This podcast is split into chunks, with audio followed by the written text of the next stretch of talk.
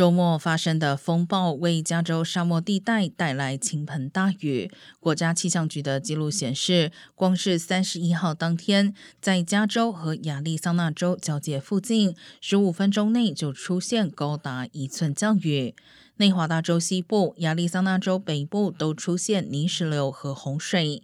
加州死亡谷国家公园周边道路也因洪水泛滥而封闭，目前尚不清楚何时会重新开放。官员呼吁游客不要尝试驾车通过深水或碎石路段，而因为不少道路塌陷，最好能直接避开行经莫哈韦国家保护区。